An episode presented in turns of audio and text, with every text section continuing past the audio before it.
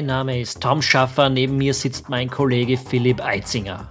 Herzlich willkommen zu einer Sondersendung des Ballverliebt Fußball Podcasts. Diese Woche gibt es nicht wie gewohnt den Rückblick auf die vergangene Woche, sondern wir haben jetzt Sonntag und um 15 Uhr spielt Leicester City bei Manchester United und könnte mit einem Sieg Meister werden. Da haben wir uns gedacht, da machen wir doch einmal einen Podcast, der sich nur um Leicester City dreht. Wir sind gespannt, was ihr davon haltet. Bitte lasst es uns in unserem Blog oder auf unserer Facebook-Seite wissen.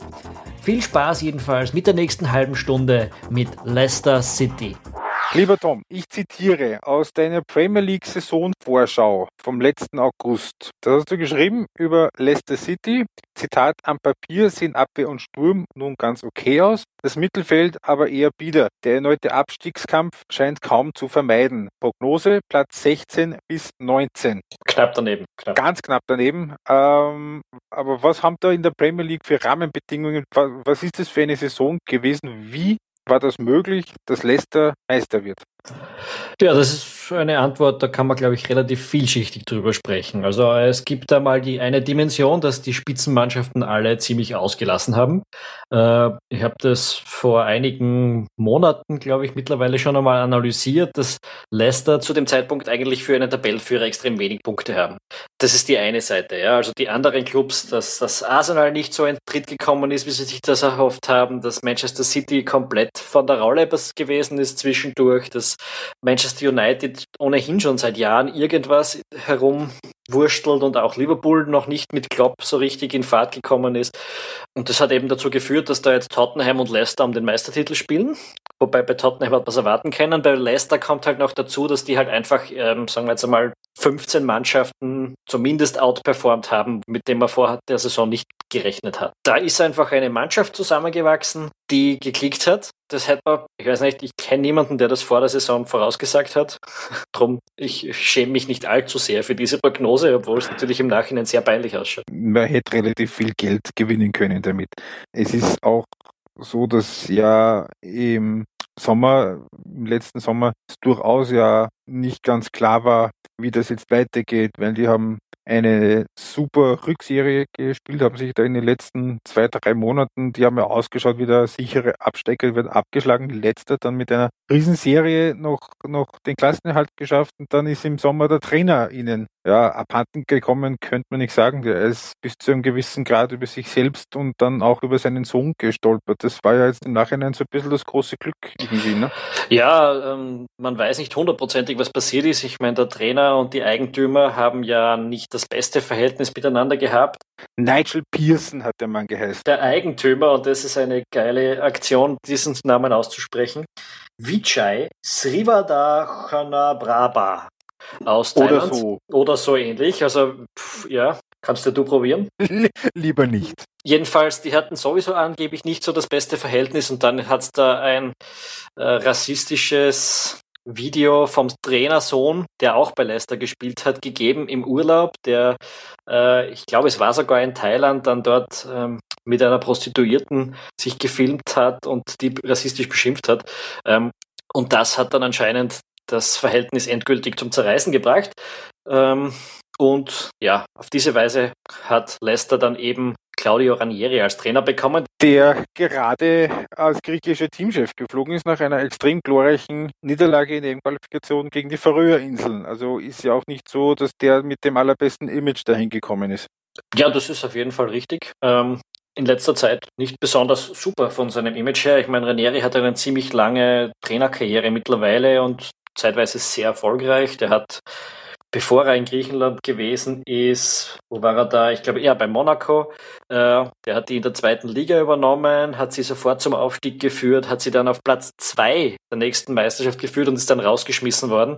Ähm, Davor war er bei Inter. Dort hat er in einer Saison, in der Saison, wo Inter mit Mourinho das Triple geschafft hat, äh, ist er halt überall Zweiter gewesen. Mit der Roma? Das war mit der Roma, Entschuldigung, natürlich. Inter hat er danach übernommen, logischerweise.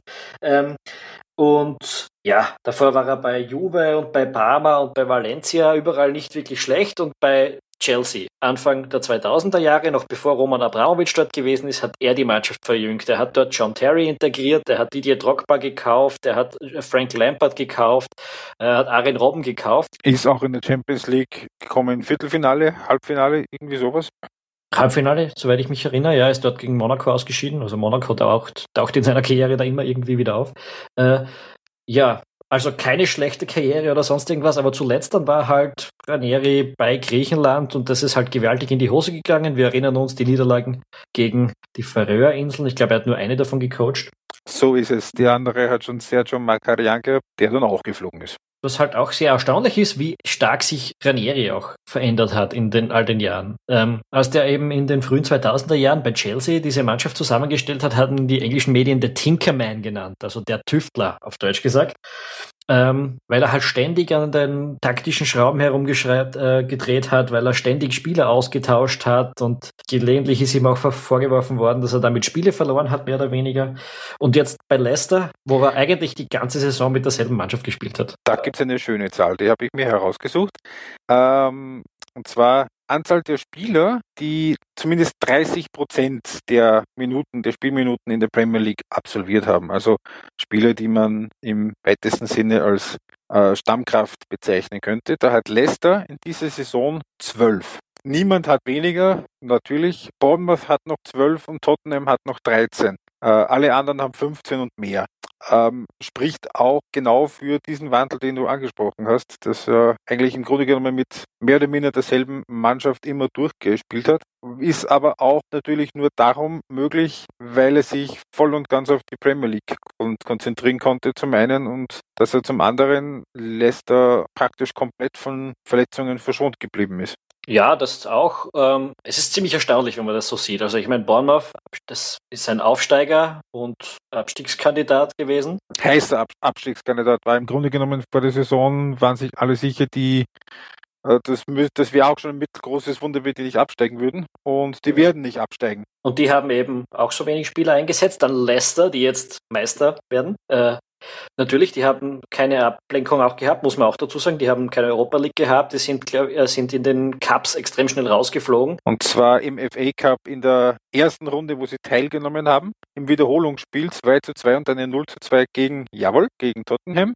Und im Liga Cup haben sie sich eben auch im Oktober schon verabschiedet im Elfmeterschießen gegen Hull City. Allerdings, wenn man sich die Aufstellung von diesen Spielen ansieht, da hat äh, gespielt der Okazaki und da hat noch gespielt der Albrighton und sonst aber gar keiner, der in der Premier League irgendeine Rolle spielt bei Leicester. Also die haben sie de facto die Cup-Bewerbe bis zu einem gewissen Grad abgeschenkt.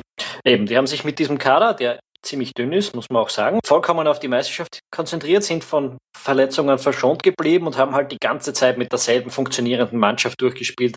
Ausnahme ist eigentlich Christian Fuchs, der am Anfang nicht unbedingt so fix gewesen ist. Der war da eher hinter Jeffrey Schlupp als zweiter Linksverteidiger in der Mannschaft, glaube ich, äh, und hat sich dann aber reingespielt. So und äh, Christian Fuchs ist ja auch so, der ist nicht von, von ähm, Claudio Ranieri gekauft worden, sondern noch von Nigel Pearson. Da hat man ja auch Angst gehabt, dass ihm das vielleicht zum Verhängnis wird, aber der hat sich da reingespielt. Vor allem, weil Nigel Pearson in diesem ähm, Run am Schluss der letzten Saison ja mit einer Dreierkette hinten gespielt war und Fuchs eigentlich als linker Wingback äh, geplant war im Konzept von Nigel Pearson.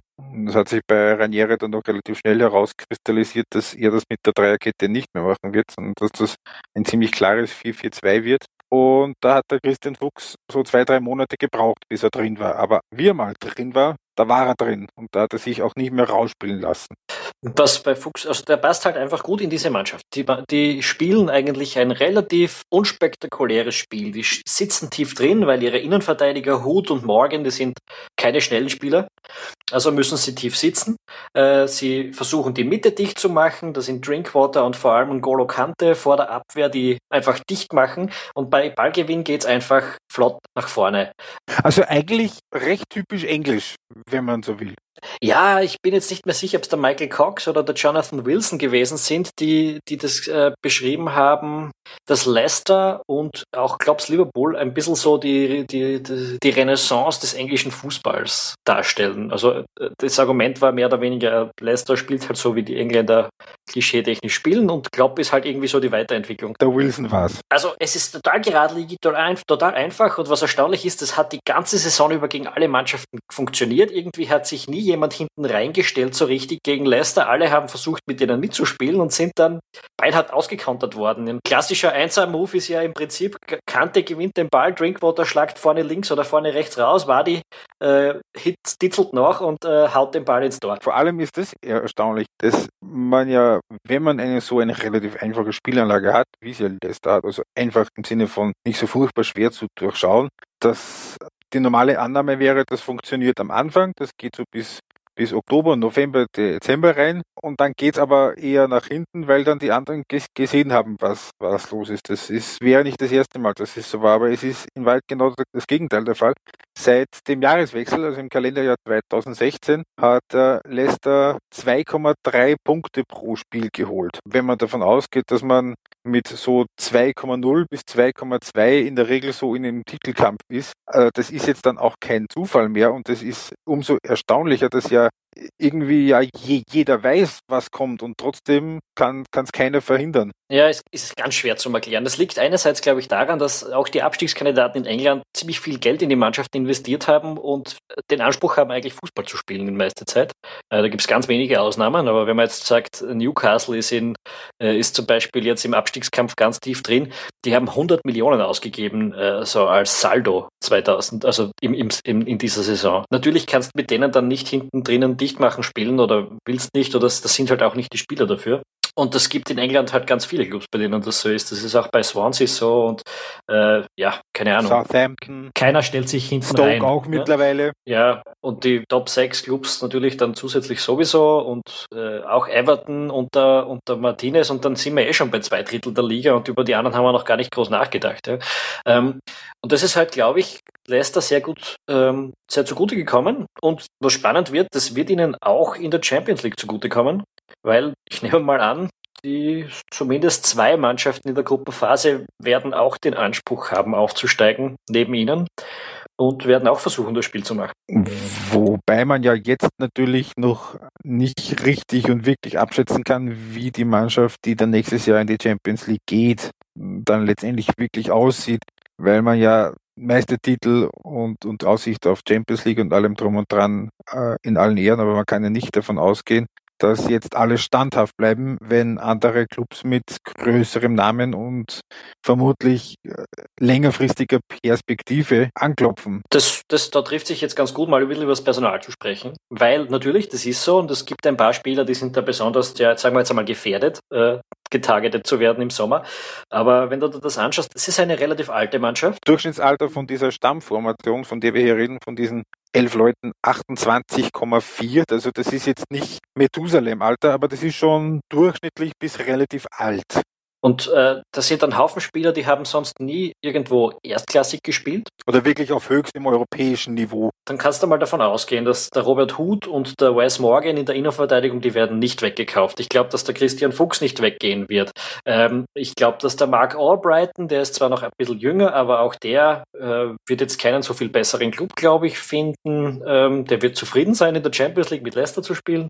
Also im Endeffekt kann man es runterbrechen auf drei Namen, die da schwer gefährdet sind. Das sind Riyad Mahrez, das ist Jamie Vardy und vor allem N'Golo Kante. Genau, und dann wäre da noch der Danny Drinkwater. Die vier, glaube ich, sind gefährdet, äh, weggekauft zu werden. Ich weiß nicht, wie es mit dem äh, Kaspar Schmeichel ausschaut, aber das wäre Der auch 30 wird heuer. Also ja. ist auch keine echte Nachwuchshoffnung mehr. Danny, dann der, der Vardy ist auch 29. Er ist ein relativ limitierter Spieler, der, den kannst du nicht zu Arsenal oder zu äh, City einkaufen, das wäre ein kompletter Blödsinn. Äh, der passt in diese ganzen Spielsysteme nicht rein. Der braucht Platz hinter der Abwehr, um dort reinlaufen zu können. Und Riyad Mahrez ist jetzt zwar Spieler des Jahres in der Premier League, aber... Als erster Afrikaner überhaupt? Als, als erster Afrikaner, der in Paris geboren worden ist, noch dazu. Ähm, aber der spielt ja deshalb, also der ist Algerier, von seinem, äh, ich sag mal, Migrationshintergrund her spielt für Algerien, darum gilt er als Afrikaner. Der ist auch 25 und ja, okay, vielleicht können sie den jetzt mit den Champions League Millionen tatsächlich auch halten. Oder ich meine, ja, Kante ist, glaube ich, Kante und Mares sind für mich die zwei Kandidaten, wo es am wahrscheinlichsten sein könnte, dass sie gehen. Aber die anderen, die Mannschaft kann man ganz gut zusammenhalten, glaube ich. Es ist ja jetzt auch in der öffentlichen Wahrnehmung, also in Österreich ist natürlich der Christian Fuchs im, im Mittelpunkt, aber auch so ist in erster Linie natürlich Jamie Vardy, der jetzt die Schlagzeilen macht und auch Riyad Mahrez, so ein bisschen als Assistkönig. Ähm, aber der eigentliche Schlüsselspieler ist bis zu einem gewissen Grad ein Golo Kante, oder? Ja, ich glaube schon. Ähm, der ist halt ein unglaublicher Dominator des Mittelfelds. Also äh, äh, Wahnsinn, der macht da die Kilometer, der macht da die Tacklings, der gewinnt da die Zweikämpfe gibt dann den Ball an Danny Drinkwater und dann geht's nach vorn. Äh, absolut disziplinierter, großartiger Spieler, wird auch bei Frankreich bei der Europameisterschaft vermutlich spielen. Ein echt super Spieler, der, der, der Junge ist 25, die haben den für 8 Millionen gekauft. Wenn der geht, sie kriegen auf jeden Fall 40 Millionen für den. Aus der zweiten französischen Liga im Übrigen. Also das ist jetzt nicht so, dass der äh, irgendwo beim französischen Mittelklasse Spitzenclub schon war, der ist gekommen aus Caen. Der hat eine Handvoll Spiele in der Ligue 1 gemacht für Caen und war davor in Boulogne. Da hat er sein äh, Debüt gemacht in der zweiten Liga als Profi gegen Monaco und zwar zwei Wochen bevor Claudio Ranieri Monaco übernommen hat. Na, ist die Welt wieder klein. So oder so. Äh, super Kicker, für relativ viel Geld gekommen. Muss, das ist ja auch etwas, was man jetzt ganz dringend einmal sagen muss. Leicester hat ein Wahnsinns-Scouting-System offensichtlich. Ich habe da vom Raphael Honigstein einen Artikel gelesen, der das Scouting-Wesen eh schon von anderen Clubs unter den Nagel gerissen wird, sich langsam, dass da gewisse Leute schon zu Arsenal gewechselt haben und so. Aber die haben gekauft Kante um 8 Millionen und das war teuer. Das ist aber nichts für die Premier League momentan. Äh, den kriegen sie jetzt locker um das ja, mindestens fünffache weg. Ähm, dann haben sie gekauft Riyad Mahrez von Le Havre aus der zweiten Liga, als sie noch in der Championship gewesen sind, um 450.000 Euro. Also das sind so Summen, die Rapid auch noch stemmen könnte. Ja, kannte jetzt vielleicht nicht, aber Mares hey, schon. Aber Mares schon. Ja, sie haben auch den jetzigen Kapitän Wes Morgan damals um eine Million gekauft. Sie haben äh, Danny Drinkwater gekauft um äh, 900.000 Euro von Manchester United damals. Dass man das vielleicht nur mal in Perspektive setzt. Äh, der Herr Traustason, der jetzt offenbar zu Rapid kommen soll, wird kolportiert um zwei Millionen. Ja, um zwei Millionen. Da hätten sie bei Leicester ja nicht nur einen ablösefreien Fuchs gekriegt, sondern auch noch zwei Jamie Wardis. Weil den haben sie um eine Million gekauft. Aus der Amateurliga, wohlgemerkt. Ja, die Geschichte von Wadi, ich meine, man hat sie mittlerweile wahrscheinlich gehört, aber ich will es jetzt noch mal kurz äh, erwähnen. Der Junge hat ja 2007, 8. Liga noch gespielt. In Sheffield ist er in der Jugend rausgeflogen. Danach hat er eine, hat er sich bei irgendeinem Achtliga-Club angeschlossen, ist dann 2010 in, hat er in der siebten Liga gespielt und jetzt spielt er, ist er eben, ja, Torschützenkönig wird er nicht werden in der Premier League, aber er hat zumindest den Premier League-Rekord für die hintereinander folgenden Spiele mit jeweils einem Tor geknackt. Er hat ja im Herbst, das hat man vielleicht schon wieder vergessen, elf Spiele hintereinander getroffen und ist dadurch das erste Mal so ein bisschen ins Rampenlicht gekommen. Wir sprechen dabei in den ehemaligen Clubs im Übrigen von den Stocksbridge Park Steels, von Halifax Town und von Fleetwood Town. Also ja, das sind jetzt, also man muss einfach sagen, dieser Erfolg von dieser Mannschaft, das kannst du jetzt nicht nur sagen, das war der Ranieri, das ist jetzt nicht nur der Wadi und der Mares, sondern das sind Leute, verantwortlich dafür, die ganz selten Lob kriegen. Also das Scouting-Wesen bei Leicester muss großartig sein. Und diese Spieler sind alle alt, sie haben alle lange Verträge. Leicester wird unheimliche Summen kriegen, falls die gehen, oder sie werden die Leute halten können. Also Immerhin. Ich glaube nicht, dass sie den, den Meistertitel in irgendeiner Form wiederholen können. Ich meine, ich lehne mich da jetzt schon wieder weit raus mit meiner Prognose, aber dass die nächstes Jahr komplett zusammenfallen, ja, ich glaube, ist jetzt auch nicht zu erwarten. Jetzt mal realistischerweise werden sie, sagen wir mal, zwei bis drei von diesen Leistungsträgern verlieren. Also reden wir, nehmen wir jetzt mal an, Kante und Mares. Dann kommt dazu natürlich die Champions League. Das sind auf jeden Fall mal sechs Spiele, die vielleicht nicht so sehr körperlich ins Gewicht fallen, aber natürlich mental. Wenn die da zumindest eine oder zwei große dann bekommen, sie werden als Meister ge gesetzt sein, aber das heißt ja nicht, dass sie nicht trotzdem Teams bekommen können wie Borussia Dortmund, wie Real Madrid. Wir wissen, dass die Champions League Todesgruppen äh, haben kann, ja, also da kann man schon dick erwischen. Und natürlich ist auch die Erwartungshaltung dann im nächsten Jahr eine andere.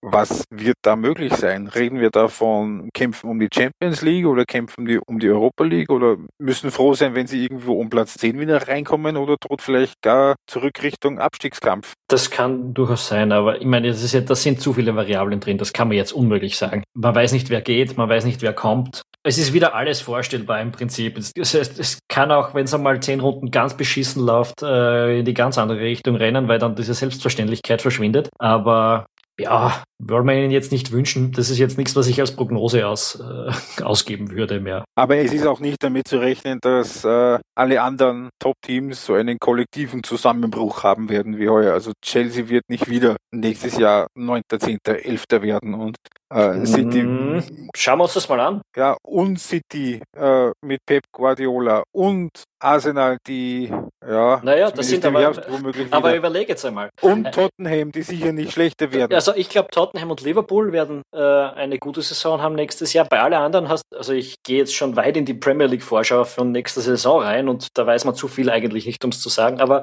überlegen wir mal kurz.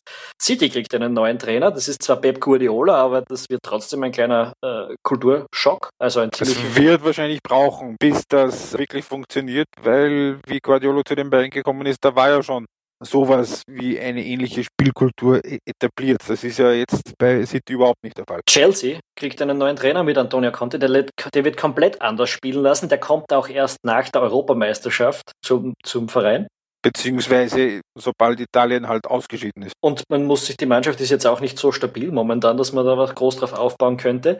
Äh, Manchester United ist immer noch nicht in Fahrt unter Louis van Gaal. Man weiß nicht, ob der nächstes Jahr wieder dabei ist, ob da nicht Ryan Giggs übernimmt, ob da nicht Jose Mourinho übernimmt. Das ist auch eine große Unbekannte. Also durchaus möglich, dass in England auch nächstes Jahr wieder einige Clubs, also dass dass da wieder ein Fenster offen ist für die zweite Reihe. Ähm, Tottenham? Tottenham ist nicht mehr zweite Reihe. Tottenham. Na eben, aber ein, ein Fenster für Tottenham. Ja, wenn das alles so kommt, wäre das durchaus möglich. Also Tottenham, ähm, Tottenham und Liverpool sind jetzt so von der letzten, vom letzten Viertel des Jahres ganz sicher Mannschaften, die nächstes Jahr um den Titel herspielen können. Kommt auch natürlich jetzt alles ein bisschen auf den Sommer an, aber bei Tottenham gehe ich zum Beispiel überhaupt nicht davon aus, dass die große Spiele da verlieren. Ähm, ja, aber gehen wir von denen weg, gehen wir wieder zurück zu Leicester, mhm. hätte ich gesagt, oder? Sehr gerne. Ähm, was, was, was haben wir da jetzt noch nicht besprochen? Naja, inwieweit das womöglich die größte Sensation ist, ist jetzt zumindest in der einigermaßen vergleichbaren Vergangenheit, also reden wir jetzt mal von so 30 Jahren äh, im europäischen Top-Ligen gegeben hat.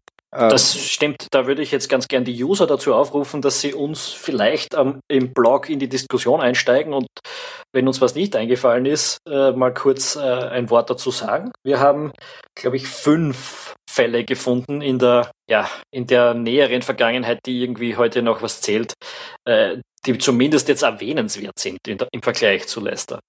Das wäre zum Beispiel, ähm, du hast gesagt Hellas Verona. Hellas Verona, 1985 italienischer Meister gewesen, äh, drei Jahre nach dem Aufstieg äh, mit dem damaligen dänischen äh, Superstar Brem Elkier. Äh, das war so ein bisschen ein One-Off. Die waren aber in den Jahren davor schon Sechster und Vierter. Also auch nicht wirklich. Das gleiche gilt eigentlich auch für die, für die Blackburn Rovers, die 1995 Meister geworden sind. Das wirkt heute wie, als wäre es auch so eine äh, super Sensation gewesen in England. Ist aber nicht wahr. Die sind drei Jahre vorher aufgestiegen, sind dann Vierter, Zweiter geworden und dann haben sie im dritten Jahr mit einer echten super Truppe mit viel Geld den, den äh, Titel geholt. Mit Alan Shearer zum Beispiel. Genau. Und ähm, dann ist uns noch eingefallen, Kaiserslautern, für die gilt eine ganz ähnliche Sache. Die haben 1998 den Meistertitel geholt, nachdem sie aufgestiegen sind. Aber Allerdings waren sie eben vor diesem Abstieg äh, immer vorne dabei. Die waren, die sind 1906, äh, 1995 sind sie Vierter geworden, haben Europacup gespielt, 96 Cupsieger geworden, aber halt abgestiegen. Ähm, und sobald sie wieder oben waren, sofort Meister geworden. Dann hätte es vielleicht, äh, hätte man vielleicht San Sebastian 2003 äh, nennen können, die in Spanien aber den Meistertitel nicht geschafft haben. Die sind zwei Wochen vor Saisonende sind sie von Real Madrid noch abgefangen worden. Real Sociedad damals mit einem gewissen Xavi Alonso, einem Jungen. Ja, mal schauen, wem wir von Leicester noch in, in äh, mittlerweile ja, 14, na 13 Jahren äh, noch kennen werden.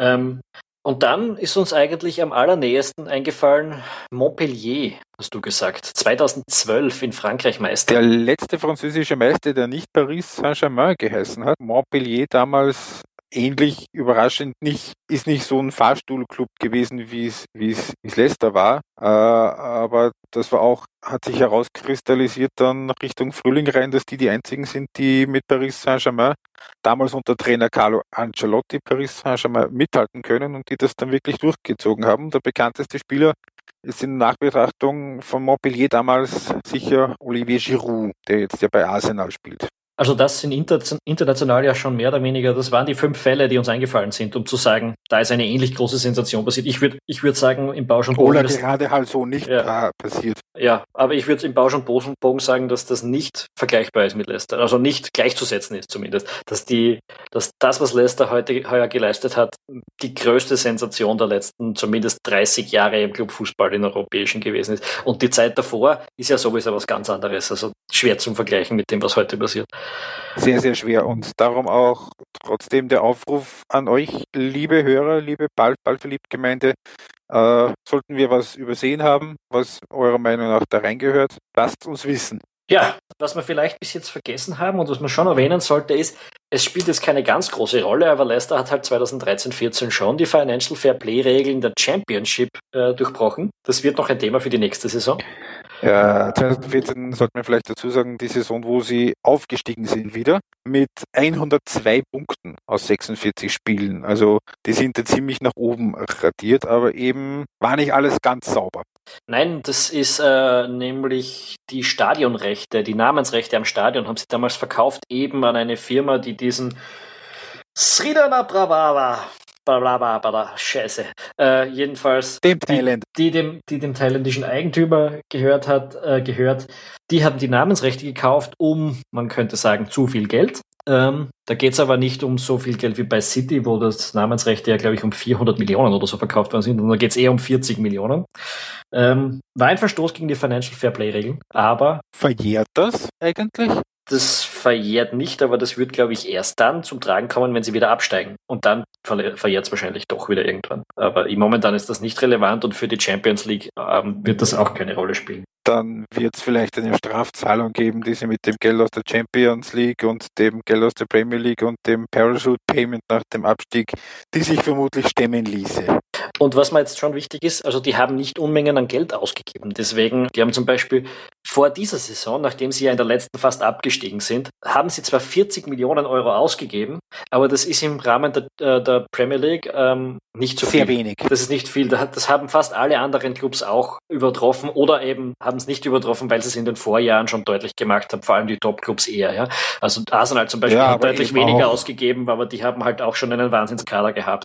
Ähm, und ja, und Paradebeispiel Newcastle, ne? Das haben wir eh schon angesprochen. Neunstellig investiert haben, ja, und jetzt drauf und dran sind abzusteigen. Eben. Äh, und äh, ich meine, äh, und Leicester hat da in der Größenordnung wieder andere Aufsteiger. Bournemouth und, und, und Norwich, die haben alle ähnlich viel Geld ausgegeben oder auch Sunderland und so weiter. Und äh, also, was man schon, da war was nicht sauber, aber das hat sich jetzt nicht, das ist nicht der Grund, warum die Meister werden. Ja?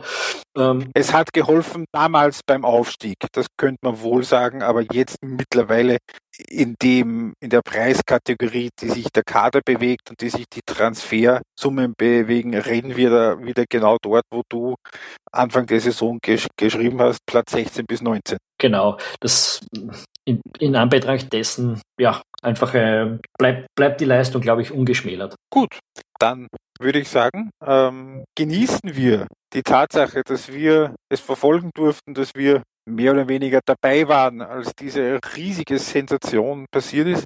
Noch ist es ja nicht. Also wir werden diese Sendung am Sonntag vor dem Spiel in Manchester raustun. Falls sie es da noch nicht schaffen, gibt es noch die Möglichkeit, dass es am Montag fixiert wird, wenn nämlich Tottenham gegen Chelsea äh, nicht gewinnt oder verliert. Sonst gibt es die Möglichkeit in der nächsten Woche das Heimspiel gegen Everton, wo man davon ausgehen kann, dass es dann vielleicht doch endlich klappt. Äh, also noch ist es zwar nicht fix, aber mittlerweile kann man eigentlich davon ausgehen. Wenn nicht, tut es uns jetzt schon leid, dass wir es verschrien haben. Asche auf unser Haupt. Ja, noch nicht, noch nicht. In, die, in diesem Fall. Aber alle Vorzeichen darauf hin, dass es, wenn nicht jetzt in Old Trafford, dann spätestens nächste Woche im Heimspiel gegen Everton dann auch rechnerisch fixiert sein wird, was de facto eigentlich jetzt schon feststeht, nämlich dass die Foxes, das Leicester City, englischer Meister werden. Ja, also äh, eine absolute Sensation. Es würde uns sehr interessieren, wie es euch gefallen hat, dass wir da jetzt mal eine Sondersendung gemacht haben, wo wir uns auf ein Thema sehr detailliert eingelassen haben. Das haben viele von euch ja immer wieder gefordert. Uns würde jetzt schon interessieren, hat es euch auch gefallen? Wenn nein, was nicht? Was kann man besser machen? Wo haben wir überhaupt völlig Unrecht gehabt? Wir würden uns wirklich ein bisschen mehr Diskussion auch zum Podcast wünschen. Wir haben ziemlich gute Downloadzahlen, aber sehr wenig Feedback eigentlich von euch.